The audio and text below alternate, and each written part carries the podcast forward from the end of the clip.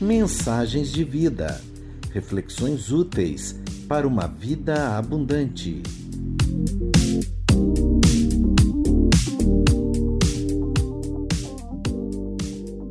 Obras maiores em Araras, baseado no Evangelho de João, capítulo 14, verso 6, pelo pastor Rinaldo Ito. Irmãos e irmãs, graça e paz.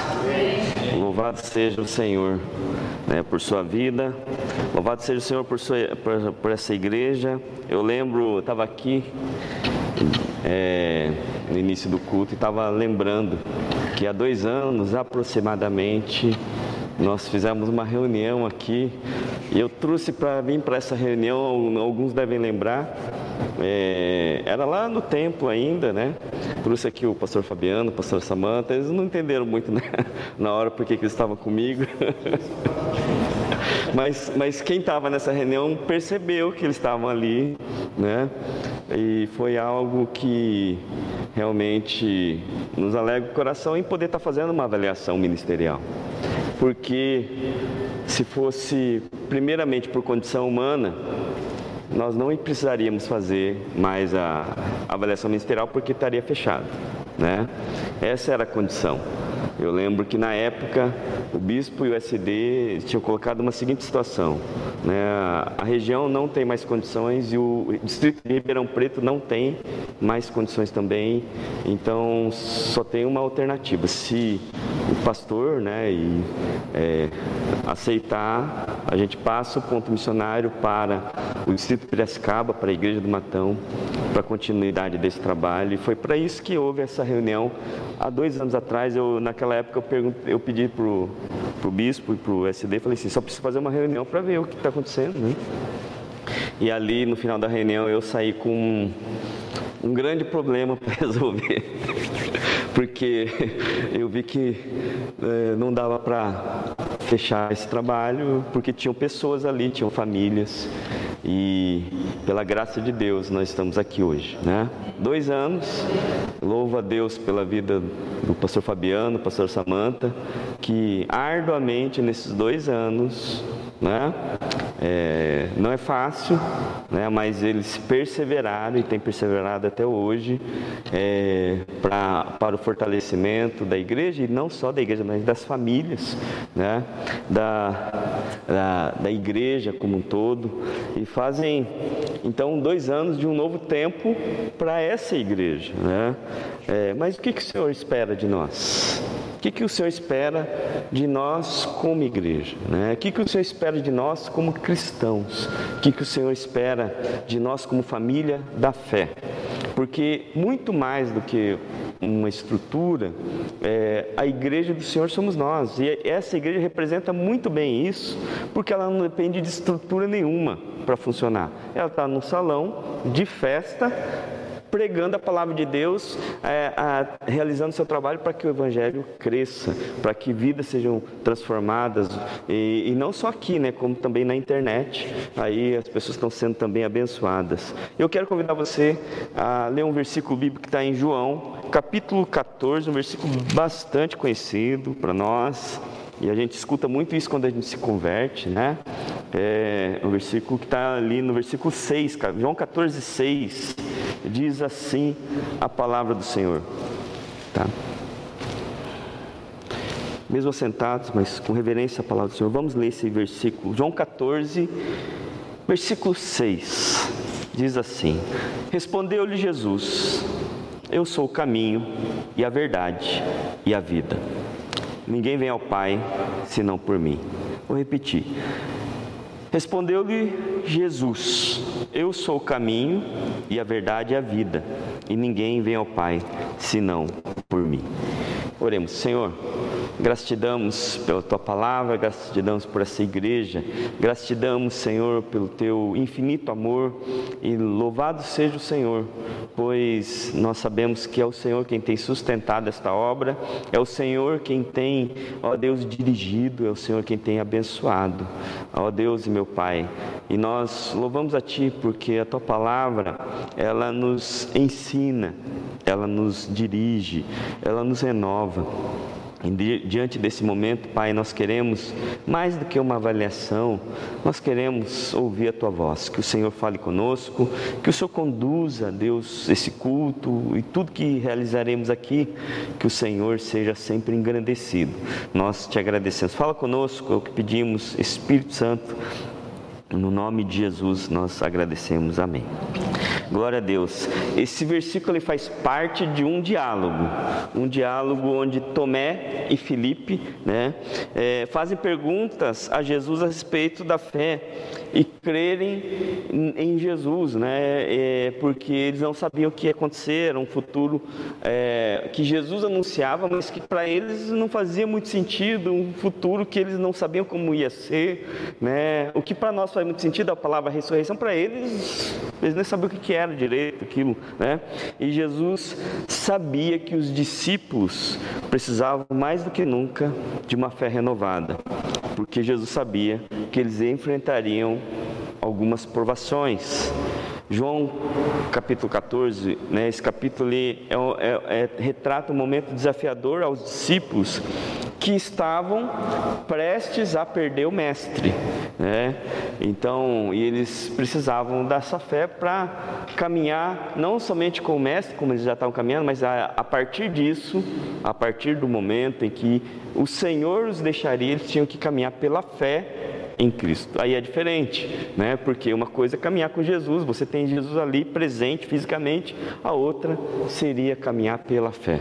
Então era um momento importante para eles, que eles não poderiam é, é, é, simplesmente é, é, conduzir a sua vida, deixar a vida levar, porque estavam ali naquele movimento junto com Jesus. Né? E, e aí Jesus, nesse diálogo, ele fala assim: Eu sou o caminho, a verdade e a vida né? e ninguém vem ao Pai é, senão por mim.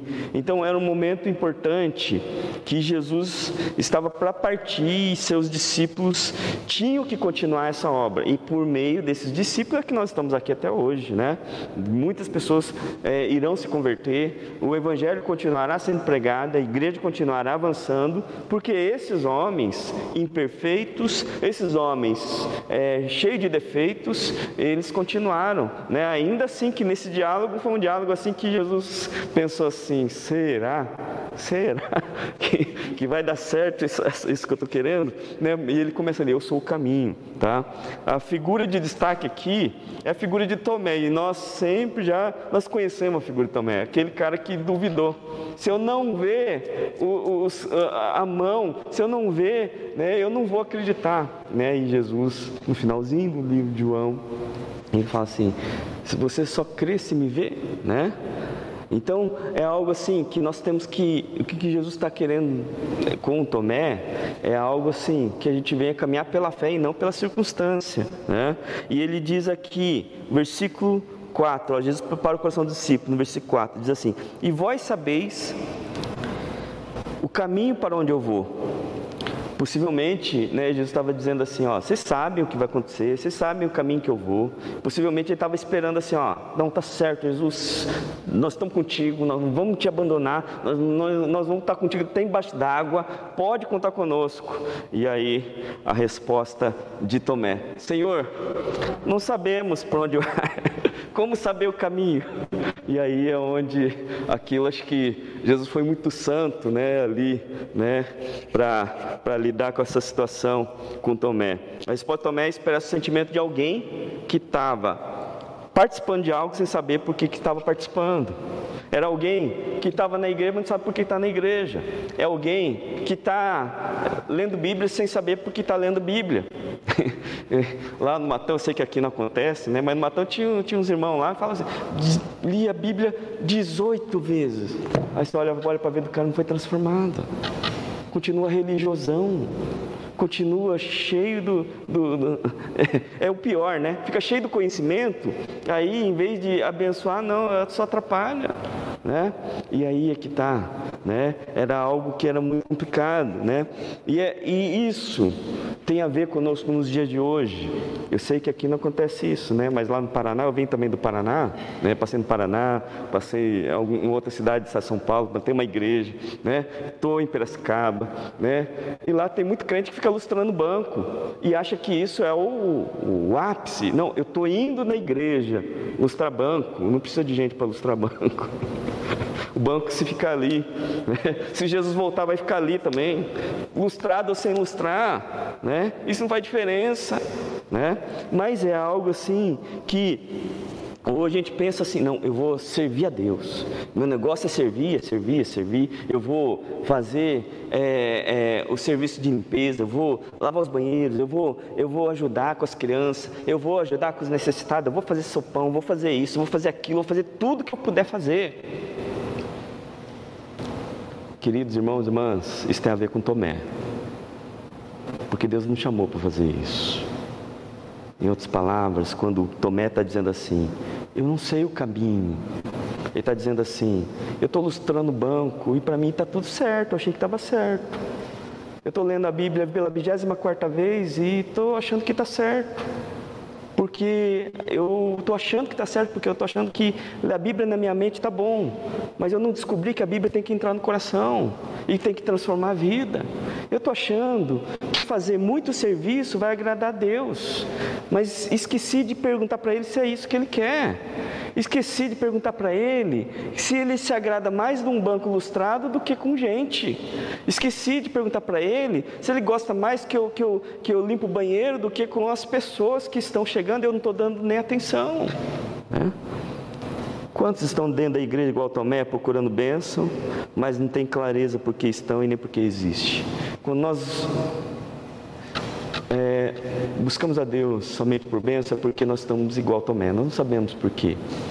Nós não sabemos por que nós estamos buscando a Ele. Nós não sabemos por que, que nós estamos é, vindo à igreja. E aí fica aquela coisa do crente é, é, conformado e não do crente renovado. Né? Dia 31, amanhã, dia da reforma protestante. Né? Mas a gente é, talvez precise de uma nova reforma na igreja. Né? Porque estamos cheios de crente conformado, conformado em ficar lustrando banco, conformado em fazer muita coisa. Quantos cristãos seriam grandes homens e mulheres de fé se deixar de buscar resposta para a fé como Tomé para afirmar sua fé no poder de Deus? Quantos homens e mulheres seriam é, grandes homens de Deus e vamos pensar assim, não pensa em Billy Graham não, pensa em John Wesley não, esses caras foram, não pensa em Lutero, esses caras foram, foram Paulo, né? esses caras foram fora da curva, a gente, somos, nós somos pobres mortais, mas eu lembro que em 2014 o Fabiano teve uma experiência com Deus, né? Depois de 2015, ele teve outra experiência com Deus e eles, o Fabiano Samanta, né? O pastor Fabiano e o pastor Samanta eram ótimos líderes dentro da igreja, faziam demais, né? Até demais. muito, muito bom, o líder que todo pastor gostaria de ter, né? Mas eles tiveram uma experiência. E aí, foram para o pobre, foram para a faculdade, se formaram. E eles saíram daí onde vocês estão. Esse lugar que eu também já tive e que eu tive minha experiência com Deus. Eu deixei de ser Tomé, cheio da dúvida, cheio dos questionamentos. Eu abri mão de ser Tomé e fui viver. Hoje o pastor Fabiano, o pastor Samanta, pastoreio uma igreja. Aqui e lá. Né? Se você perguntar o que, que eles têm de especial, uma coisa tem: Espírito Santo de Deus. É o Senhor na vida deles. Esse Senhor está disponível para todos nós ou não? Ou só para pessoas especiais? Quantos aqui tem clareza que é para todos nós? Você tem clareza ou não? Amém? Você sabe por que, que às vezes Deus não nos usa? Porque nós não acreditamos. Porque nós somos Tomé. Nós ficamos conformados em vir e fazer coisas, né? Religião significa religar o homem a Deus, né? O problema é que muitos vivem a vida inteira no caminho. A igreja representa esse caminho, né? Mas esquece do destino. Ou seja, todo caminho tem que levar a algum lugar. O problema é você ficar parado no meio do caminho ali, né? Ou seja, você se importar tanto com a igreja que vai ficar e perder o que é mais importante. Por isso que a Bíblia diz em Mateus 7, as pessoas falam, é, Senhor, eu expulsava demônio, eu pregava, eu ensinava fazer. O Senhor fala assim, eu não conheço, eu não te conheço. Queridos, o Senhor fala assim, eu sou o caminho. Ele está dizendo assim, nós podemos conhecê-lo, mas precisamos estar nele. Precisamos amar ele de verdade. Precisamos viver nele. Por que amar ele de verdade? Pastor, eu amo. Né? O que você está disposto a fazer por ele? É a mesma coisa, né? Quando tem, às vezes, casalzinho namorado, fica aquela coisa, né? Assim, não, ele me ama, ele me ama, né? E aí, aí a pergunta sempre, né, assim, pastor, o que eu faço, né? Que ele não quer esperar, né? Você sabe o que eu estou falando, né? Fala assim, ó, oh, fala para esse indivíduo ele não esperar porque ele não te ama. Então, a orientação assim, se ele não te esperar, pode mandar passear. Porque se ele te ama, ele vai esperar. É ou não é? Às vezes a gente não tem essa mesma atitude com Jesus. Jesus não respondeu uma oração, estou fora, né? Nesse mundo fast, rápido, tudo é para ontem. Jesus não atendeu o meu pedido, estou fora. Eu vou buscar outra coisa né, que me agrade, que me satisfaça. Né? É, é, às vezes nós somos os Tomé. E Jesus fala assim: Eu sou a verdade. Ou seja, o Senhor está dizendo assim, para mim, para você, para todos nós aqui, que nós nos aprofundemos na verdade, né? Do que Ele diz, do que Ele é, do que Ele fez, do que Ele ensinou, do que Ele, Ele, ele, ele nos capacitou. O diálogo de Jesus com seus discípulos revela o fracasso deles e a frustração de Jesus, o fracasso dos discípulos e a frustração de Jesus quanto ao seu próprio destino e também sobre o Pai. O versículo 8, né? Aí, para aquela situação que já estava meio esquisita, ficou pior ainda quando o Filipe fala assim: Então, Senhor, mostra-nos o Pai, e isso nos basta. né? Filipe Acho que sentia que conhecia Deus pelas obras, mas não como filho do Deus Pai. E aí é onde Felipe ele recebe a seguinte resposta de Jesus: Felipe, há tanto tempo estou convosco e não me tens conhecido. Quem vê a mim, vê o Pai. Como dizes tu, mostra-nos o Pai. É.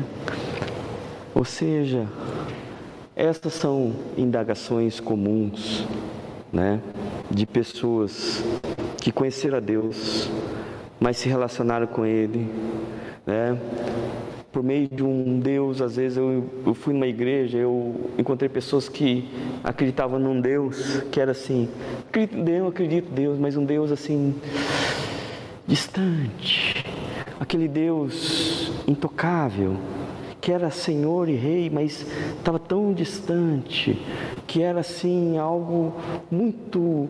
É, que as pessoas se apoiavam muito em rituais, porque esse Deus vivo estava assim não estava presente, era algo assim. Eles falam de Deus, mas de um Deus que estava assim muito distante. Querido irmão, irmã, o Senhor Jesus está aqui conosco, amém, querido?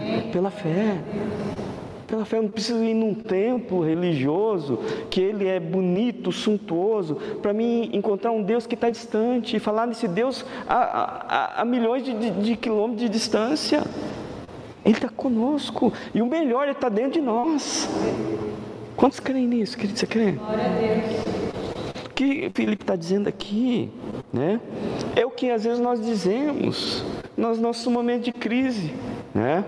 E nós dizemos assim: Eu te sirvo há tanto tempo, Senhor, né? E o Senhor está tão ocupado com o universo todo, quilômetros de distância, cuidando das plantinhas e não olha para mim, que tem trabalhado dia e noite para ti, né? Ou aquela famosa pergunta, né? Que a gente sabe a resposta, a gente sabe o que é, mas fala assim: Eu não sei o que o Senhor quer de mim. Aí eu, eu, eu tive essa uma experiência, uma experiência que mexeu comigo. Tinha um missionário muito usado lá no Paraná e foi uma conferência uau, né? Aí, né, foi muito bênção, muito abençoado, muito abençoado de Deus, homem usado por Deus. E ele estava numa cidade a 100 quilômetros, ia para outra cidade. E eu dei um jeito de ir lá, eu queria conversar com ele. Aí marcou, vamos, almoçar. Marquei com ele, foi eu e ele almoçar, ele numa mesa aqui, eu aqui na frente dele. E conversa, vai, conversa, vem, conversa, vai, conversa, vem. Eu falei assim, né? E eu na maior crise, que eu não sabia o que, que Deus queria de mim, né? E falei, falei, falei, falei. E falei, né? E aí eu falei a seguinte frase: Eu não sei o que Deus está esperando de mim. Ele olhou bem para mim e falou assim: Rinaldo, você sabe. Você sabe. Não fala que você não sabe que você sabe. O que você não quer aceitar. Você está querendo outra resposta. Mas você sabe. Vamos pensar aqui, querido. A indagação de Jesus com Felipe é a mesma indagação de Jesus com a igreja. Há tanto tempo eu estou convosco e ainda não me conhecem. É triste ou não? Muito triste. Teve um meme que eu vi essa semana, mas que fala uma verdade assim, uma, uma, uma baita uma verdade, diz assim esse. Ao entrar em muitas igrejas nos dias de hoje, a nossa conclusão é idêntica de Maria em João 20, 13. Levaram meu Senhor e não sei aonde puseram.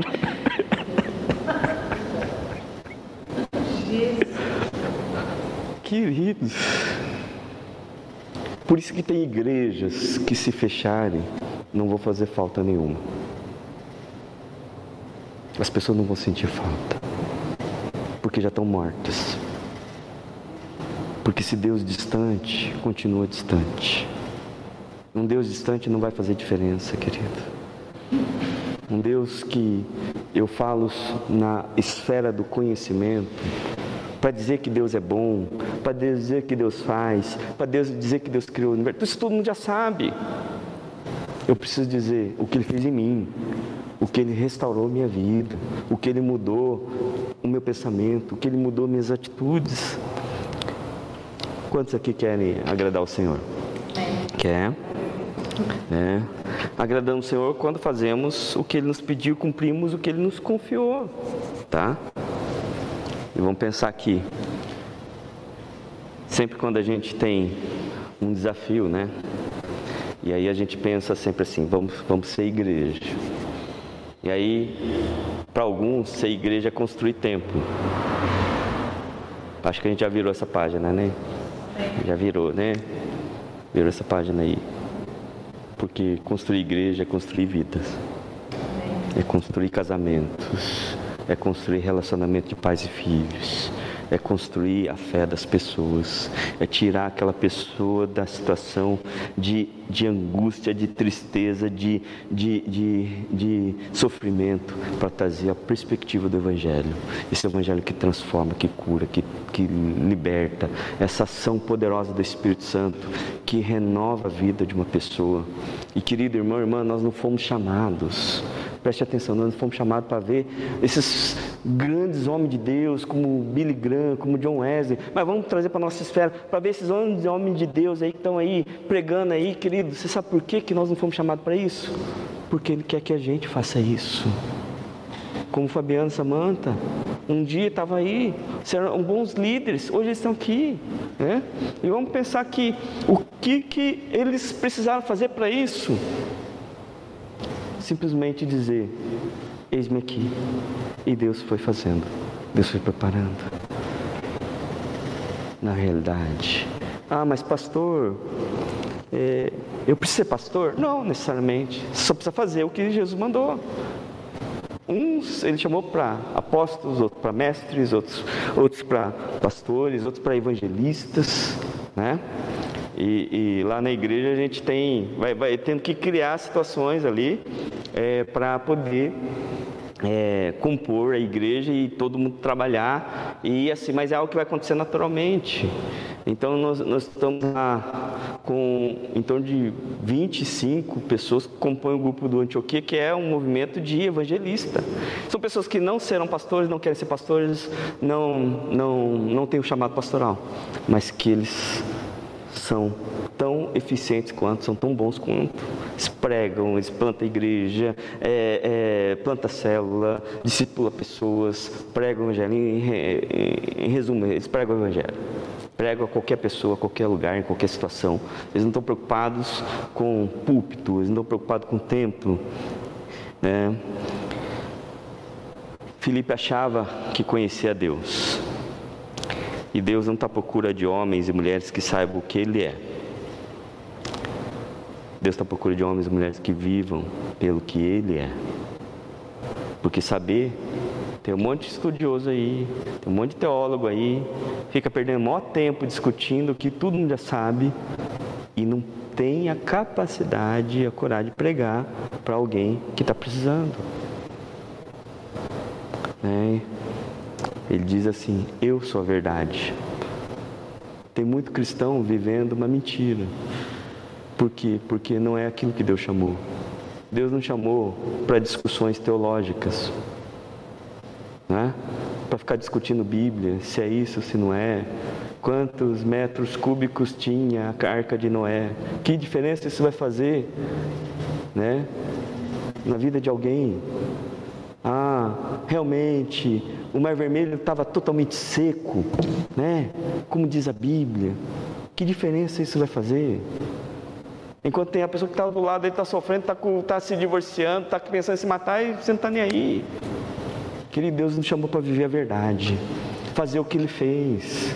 E o que Ele fez? Ele precisava de, de do estado do Morumbi cheio para Ele pregar? De holofote, de, de popularidade, de ser é, pop como muitos estão dizendo que tem que ser? Não. Ele simplesmente olhava para as pessoas,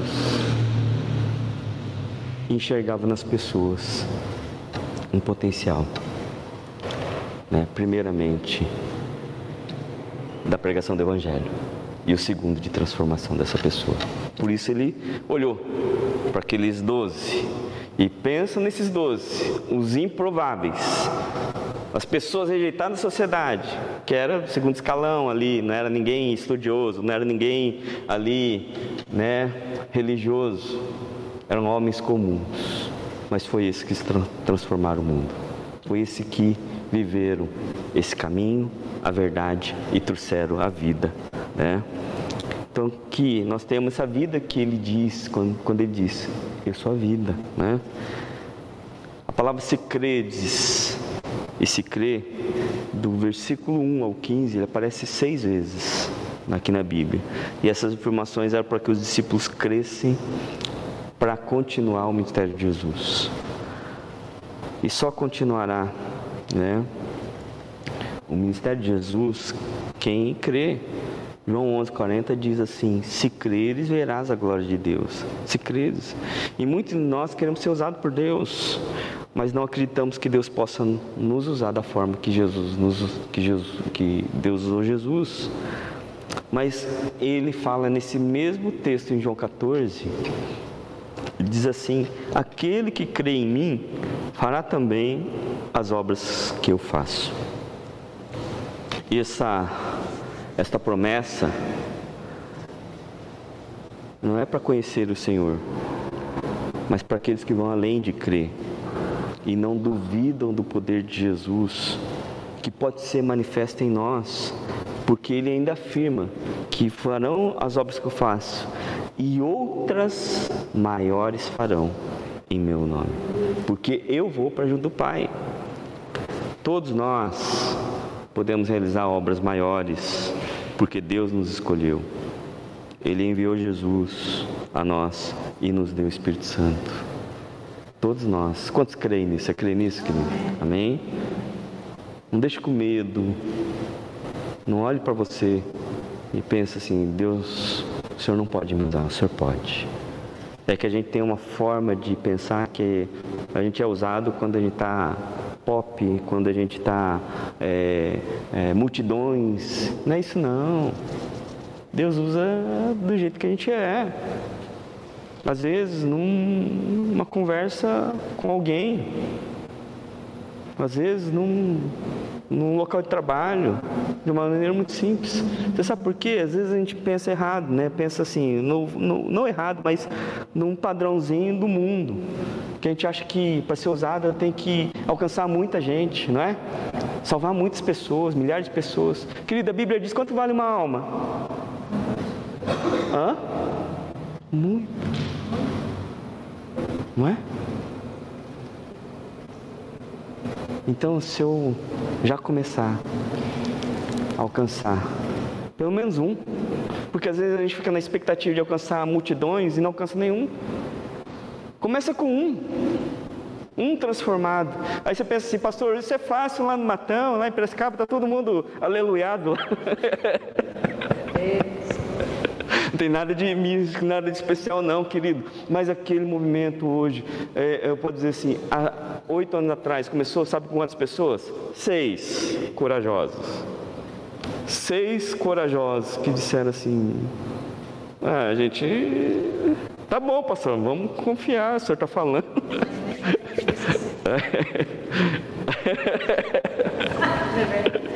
A Samanta está falando que eles nem eram desses seis, né? Mas, você vê como era duvidoso o negócio. Não, e tá certo.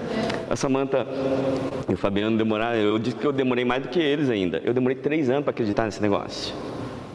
Meu pastor, ele veio do Paraná e veio e falou desse negócio com uma, uma motivação, uau, né? Eu falei assim, eu olhando para ele, falando assim, isso eu já falei para ele, eu falei assim, eu não acredito, eu pensando, né? Eu não acredito que você entrou nesse negócio, pastor. Aí eu falei assim, ah, depois a gente vê, né? Vamos ver. Eu fiz nada. Três anos depois eu estava procurando ele. Que negócio é esse você me falou ali há três anos atrás? Né? E eu conheci e minha vida foi impactada. Minha vida foi transformada. Deus me chamou. Querido irmão, irmã, quem faz a obra é o Espírito Santo. Eu quero compartilhar algo aqui que eu um momento da minha vida, eu achei que eu percebi que Deus tinha um chamado comigo, Deus estava me chamando para o ministério. E eu falei assim, então, tá bom. Então vou como fazer, fui pro pobre, comecei a faculdade, né? Mas eu percebi, né? Falei assim, meu ministério vai ser um fracasso porque eu não gosto de gente, eu não gosto de evangelizar pessoas, eu não me importo com as pessoas, eu era muito eu, eu, eu, egoístão, né? Eu falei assim, Deus precisa fazer uma mudança na minha vida, tá errado. E aí foi quando eu encontrei o discipulado na minha, foi nesse momento que eu busquei esse pastor e falei assim, eu preciso ver algo novo, alguma coisa na minha vida, porque não vai dar, não vai dar certo esse negócio. Porque eu tinha na minha mente, o meu ministério pastoral vai ser um fracasso.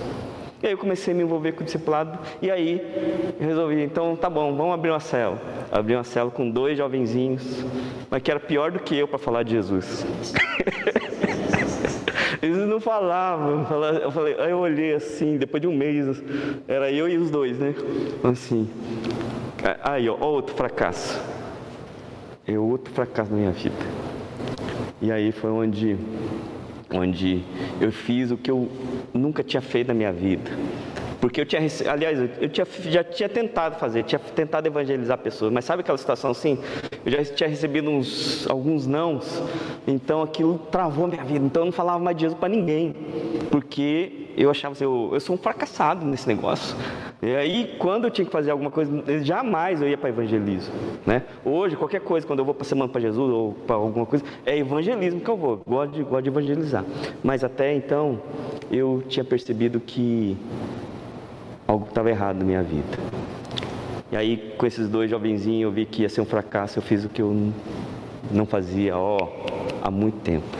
Foi falar de Jesus para as pessoas e convidar essas pessoas para ir para a célula. Em oito meses, essa célula estava com 15, 18 pessoas. A gente fez uma confraternização e a sala da meia já estava boa, né? A minha que era um.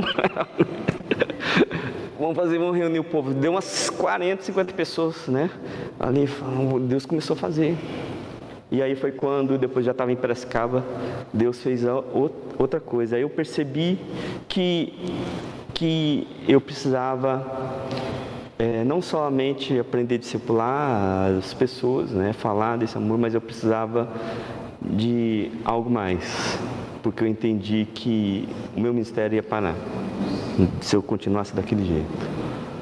Foi quando eu parei de achar que eu sabia alguma coisa. E eu simplesmente aceitei aquilo que o Senhor queria para minha vida. Sabe o que, que aconteceu? Deus me ensinou a multiplicar discípulos. Aí já não era mais eu que fazia discípulo, Deus estava me dando discípulos, discípulos. E aqui está um exemplo deles. São pastores aqui, estão pastoreando vocês, pastoreando muito bem né? Porque Deus é quem tem nos ensinado, né? Deus quem tem feito essa obra. João 15, 8 diz assim: Nisto é glorificado meu Pai, que dei muito fruto, e assim vos tornarei meu discípulo. Isso é realizar obras maiores, né? É quando nós fazemos discípulos, né? Por meio dos discípulos houve continuidade do ministério de Jesus. Por meio dos discípulos, a igreja aqui em Araras, em nome de Jesus, manifestará as obras do Senhor. Famílias serão restauradas, vidas alcançadas, transformadas. E isso são obras maiores, né? Isso são obras maiores. E quais? E por que são obras maiores? Porque serão obras que ficarão para a eternidade. Não é prédio não, tá? Prédio vai ficar. Obras que ficarão para a eternidade é que impactarão outras e outras e outras vidas por gerações. Vidas que foram transformadas por Deus. Deseja realizar obras maiores no nome de Jesus, né? A nossa fé, nossos frutos determinam em que nós cremos, tá? Ele diz assim: Eu sou a vida. Ele nos chama ir além, tá? Ele nos chama a ter uma vida, a ter vida que Ele nos dá, né? Para que transformemos muito para a glória de Deus, muitos para a glória de Deus. E o versículo 1, né, que estou encerrando, diz assim: primeiro versículo do capítulo 14 diz assim: Que o coração de vocês não fique angustiado. Vocês creem em Deus, creiam também em mim. Era um tempo de incertezas. Jesus estava para partir, e precisava que seus discípulos continuassem a obra. Ele teve essa, essa experiência desse, desse comentário de Tomé e do comentário de Filipe, que achava que conhecia Deus. Né? E aí ele faz, traz, por isso ele traz essa referência do Espírito Santo. Em meu nome farão obras maiores, em meu nome. Não é pela tua força, Tomé, não é pela tua força, Felipe, mas pelo Espírito Santo que está em mim. Porque eu vou para junto do Pai e Ele enviará o Consolador, o Espírito Santo de Deus. É por meio desse Espírito Santo que nós estamos aqui. É por meio desse Espírito Santo que o pastor Fabiano e a pastor Samanta estão aqui há dois anos. É por meio desse Espírito Santo que eu sei que você está sendo abençoado, não é? Tanto é uma realidade. Lembra do templo da igreja de Araras? Né? Que diferença está fazendo sem o templo? Você sabe por quê? Nenhuma. Sabe por quê? Porque o foco é vida, é gente, não é prédio. Às vezes o prédio tem tirado o foco de muito pastor, muita, muitos irmãos. O bispo falou numa numa avaliação para uma igreja. Ele, ele contou para mim. E quando ele faz a avaliação, é avaliação de SD. ele falou para duas igrejas, ele falou assim: vamos parar de obra, né? Vamos parar com obra. Falou para a liderança: chega de construção. Porque você chega lá nas igrejas, uau, é um. É, é tipo assim, corrimão de ouro, sabe? Aquelas coisas suntuosas, tudo do, de primeira, uma estrutura, tem sala disso. Só falta. Gente. Tá vendo como a gente se perde? E ele deu esse recado, falou assim: vamos parar com obra, né? Vamos plantar a igreja, então, que é, é melhor. Você entendeu, queridos? Nós somos chamados. Já foi essa época da construção época de ficar construindo, época construindo tempo. Nós somos chamados a edificar vidas, tá? O que impediu Tomé foi incredulidade. Felipe foi achar que conhecia Deus. Um teve fé de menos, outro teve conhecimento demais, né? O Senhor, Ele nos chama a simplesmente crer que Ele é o caminho, que Ele é a verdade e que Ele é a vida. Só isso, o restante Ele vai fazer, porque é o Espírito Santo que vai fazer. Eu queria orar com você. Vamos ficar em pé? Samanta, você pode ir. Só tocar um violão, não precisa nem cantar. O Senhor nos, quer nos tirar do lugar comum. Que, por que que Deus não permitiu que Araras fechasse. Deus tem algo aqui nesse lugar, não tem? Deus tem algo com essas famílias. Querido, uma alma vale mais do que o mundo inteiro. Eu digo assim, já valeu a pena esse negócio. Eu estou vindo aqui fazer essa avaliação feliz. Porque poderia não ter nem igreja para fazer avaliação, não é? O Senhor tem uma obra, mas Ele não quer que parem vocês. E não tenha medo. Lembra que eu contei a minha experiência? Isso é um fracasso com o ministério pastoral, ia ser um fracasso no discipulado. E Deus fez, porque eu parei, primeiro de duvidar, como Tomé, e depois achar que eu sabia demais. Eu sabia fazer. Ele me chamou para conhecer o caminho, conhecer a verdade e a vida que é nele. Nele, somente em Jesus. Deus quer fazer essa obra aqui em Araras. Toda igreja que é grande, ela começou pequena. Não começou grande. E não se importe com quantidade. Não se importe com isso porque isso é consequência de vidas restauradas, vidas transformadas, vidas libertas, vidas renovadas pelo Espírito Santo de Deus. Não olhe para a tua capacidade. Ah, mas eu não sei falar bem, eu não sei pregar. Não, não, se preocupe com isso. O que, que eu vou dizer? Eu não sei nem evangelizar. Você sabe contar da sua vida? É só falar o que Jesus fez na sua vida, é só isso.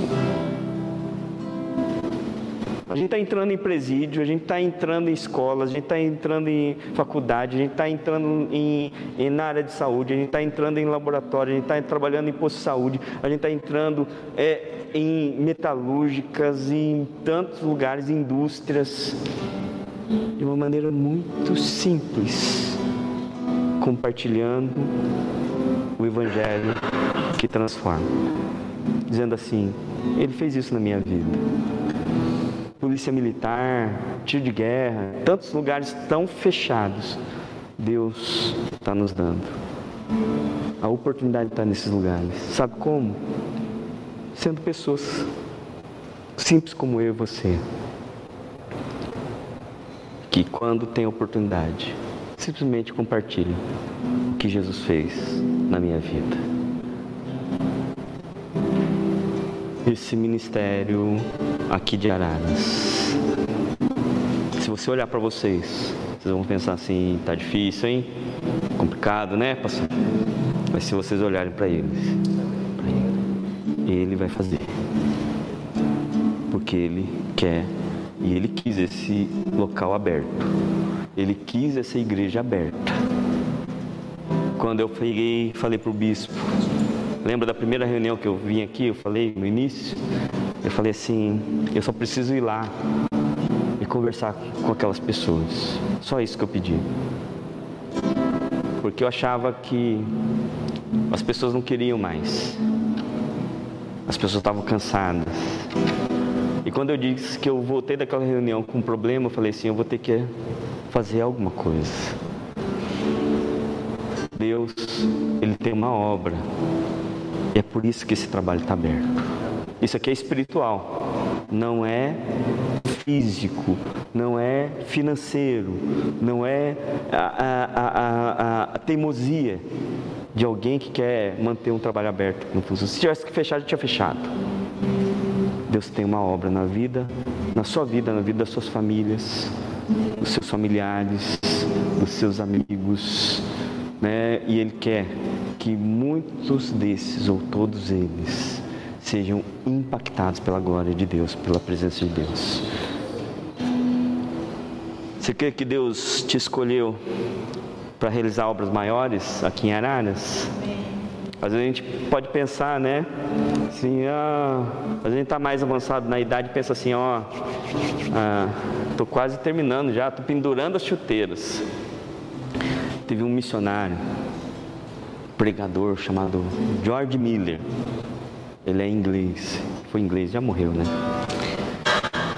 E aos 70 anos de idade, ele, ele ouviu de Deus: ora mais, ora mais, ora mais. Né? E esse homem, ele, por mais 25 anos, porque ele orou mais, ele buscou mais o Senhor, por mais 25 anos, ele pregou o Evangelho em todo o planeta. Deus pode fazer ou não? Existe tempo avançado para Deus ou não? Existe para nós. Para Ele, não. Para Ele, não. Né? Jesus respondeu: Eu sou o caminho, a verdade e a vida, e ninguém vem ao Pai senão por mim. Sabe por quê? Porque tudo é por Ele, para Ele, por meio dele. A nossa entrega determina o quanto nós desejamos crescer no Senhor e continuar sua obra. Em nome de Jesus. Mensagens de vida. Reflexões úteis para uma vida abundante. Uma produção do Ministério de Comunicação da Igreja Metodista em Araras, São Paulo, Brasil. Siga os nossos perfis no Instagram, Facebook e YouTube.